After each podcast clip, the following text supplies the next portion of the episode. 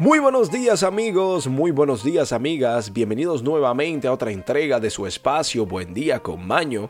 Estamos aquí todos listos, prestos, preparados, pero sobre todo sumamente emocionados. ¿Saben por qué? Porque hoy es viernes y el cuerpo lo sabe. Sí, TGIF, Thank God it's Friday.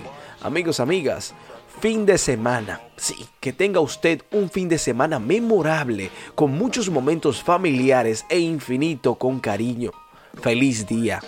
Aquí tenemos amigos, amigas, que hoy, viernes 24 de junio, se celebra el Día Internacional contra la Contaminación Electromagnética y Día Internacional del Maquillador. Atención, Rosy, saludos.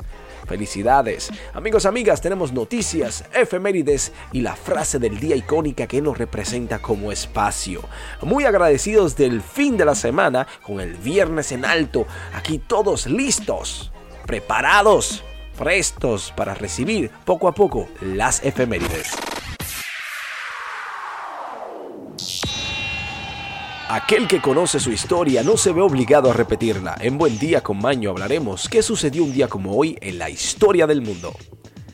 Amigos, amigas, tenemos aquí que un día como hoy, un 24 de junio en el año 1312 a.C., en Asia Menor, durante el reinado de la rey o del rey hitita, Mursili II, se observa un mal que agurió del sol, un eclipse solar.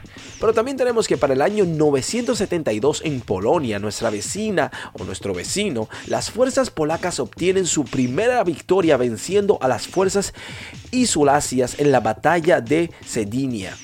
Y tenemos una de Portugal, y es que en el año 1128 Alfonso Enríquez derrota a su madre y a San Mamede y hace con el gobierno con lo que se produce la independencia de facto de Portugal.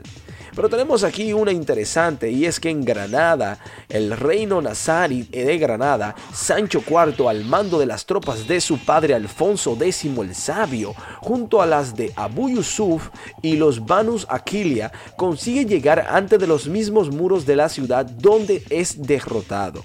Y en el 1314, un día como hoy, en el marco de la primera guerra de independencia de Escocia, la batalla de Backbourne concluye con una victoria decisiva de las fuerzas encabezada por el escocés Robert Bruce. Escocia recupera su independencia este día. Y tenemos una de las islas Filipinas, es que para el año 1571 Miguel López de Lagazapi funda Manila. Y atención Gonzalo, allá en México en el 1596 se funda Villahermosa, capital del estado de Tabasco. Hmm, picante bueno.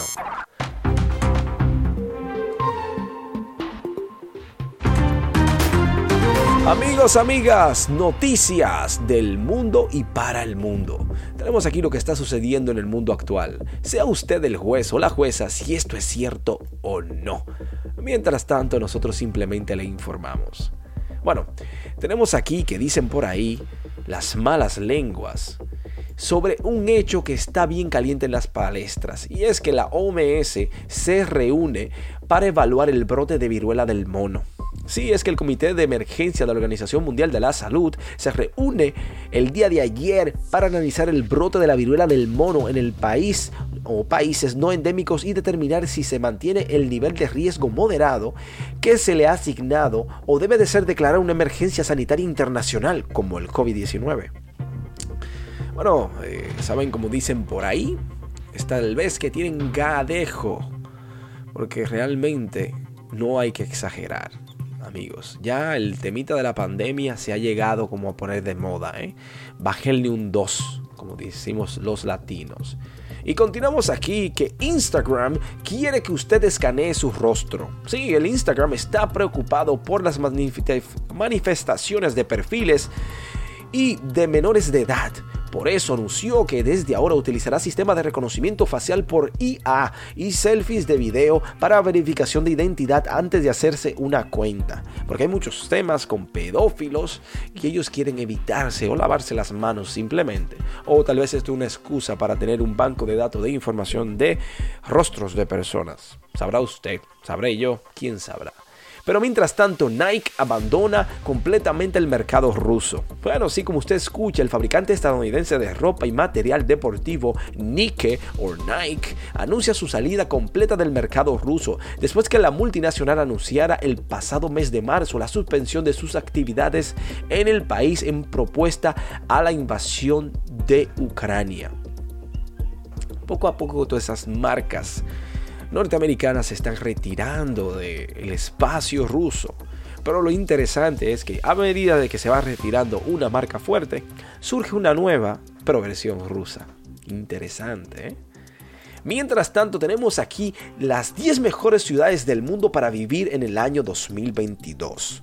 Bueno, si usted está interesado sobre esto, quédese ahí sentadito que a continuación vamos a enumerarlas.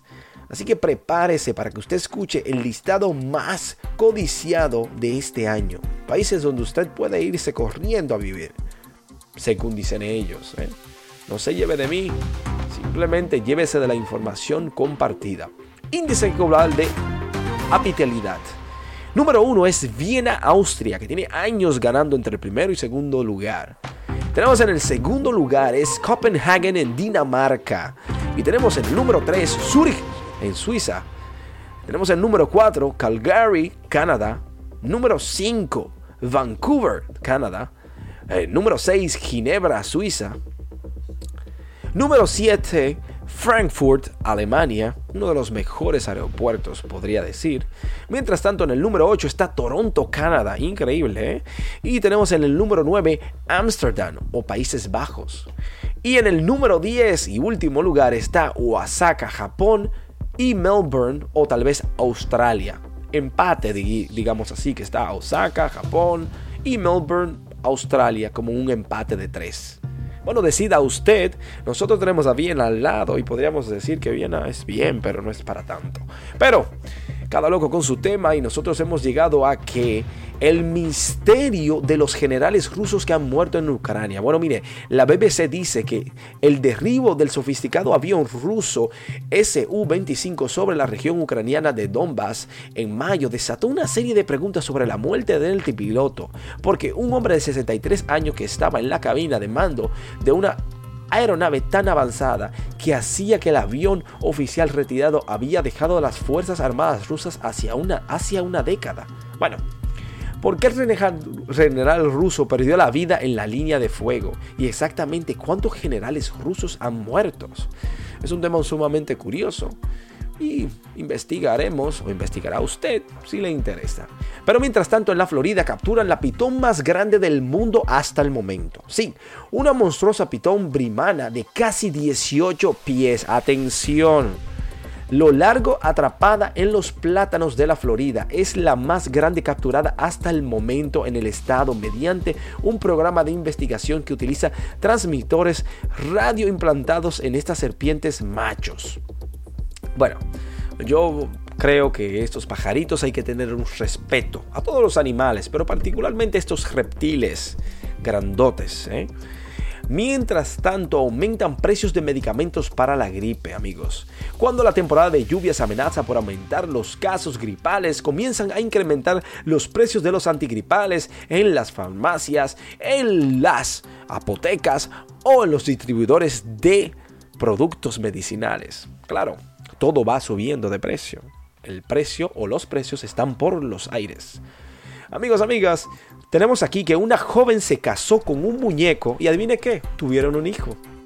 Sí, una mujer que dice que se enamoró y se casó con un muñeco de trapo que su madre le hizo, dice que ahora tiene un bebé con él. Escuche bien, por favor. Van Rocha Moraes, de 37 años de edad, se quejó con su madre porque era soltera y quería a alguien con quien bailar, así que sacó esta aguja hilo y creó a Marcelo el cual ahora es su esposo. Sí, dijo que se enamoró y que ella quedó embarazada, incluso afirmó haber subido 4 libras durante su embarazo. Imagínese usted. Bueno, como no quería dar a luz fuera del matrimonio, organizó una boda frente a 250 mil familiares. No, no, no. 250 familiares y amigos antes de irse a su luna de miel a Río de Janeiro. Ella dijo que dio a luz a, una nueva muñeca de trapo en un trabajo de parto de 35 minutos en casa. Con un médico y una enfermera presente, ella dijo que era sin dolor y fue transmitido en vivo en línea por 200 personas mirando. Bueno, escuchan Mary dijo que fue una maravilla para mí y muy importante y muy emotivo. Él es un hombre que siempre quise en mi vida y la vida de casado con él es maravilloso. No pelea conmigo, no discute y simplemente no comprende nada. Bueno, Marcelo es un gran y fiel esposo, es un hombre así y todas las mujeres lo envidian. Cuando mi mamá hizo a Marcelo y me lo presentó por primera vez, me enamoré de él. Fue amor por primera vista era porque no tenía bailarín de forro. Iba a estos bailes pero no siempre encontraba pareja. Entonces él entró a mi vida y todo tuvo sentido. Qué bonita historia, amigos, amigas. ¿Opine usted qué piensa? ¿Debería usted tener su propio Marcelo? Tal vez sí, tal vez no. ¿Quién sabrá? Mientras tanto, esto es todo por las noticias. Pasemos ahora a la despedida, pero tenemos un bonus.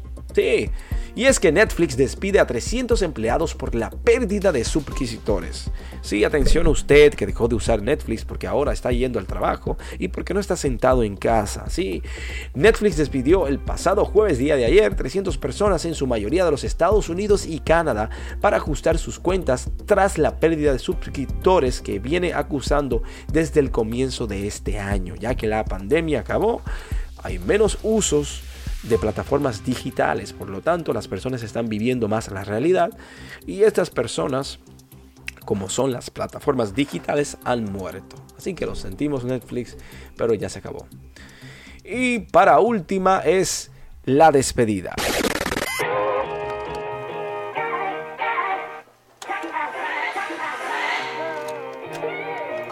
Amigos, amigas, hemos llegado al final de nuestro espacio en conjunto, sumamente agradecidos y bendecidos por su sintonía. Gracias por estar ahí. Recuerde usted que hoy es viernes. Descanse si puede y si no puede, invéntesela. Pero ya el fin de semana está aquí.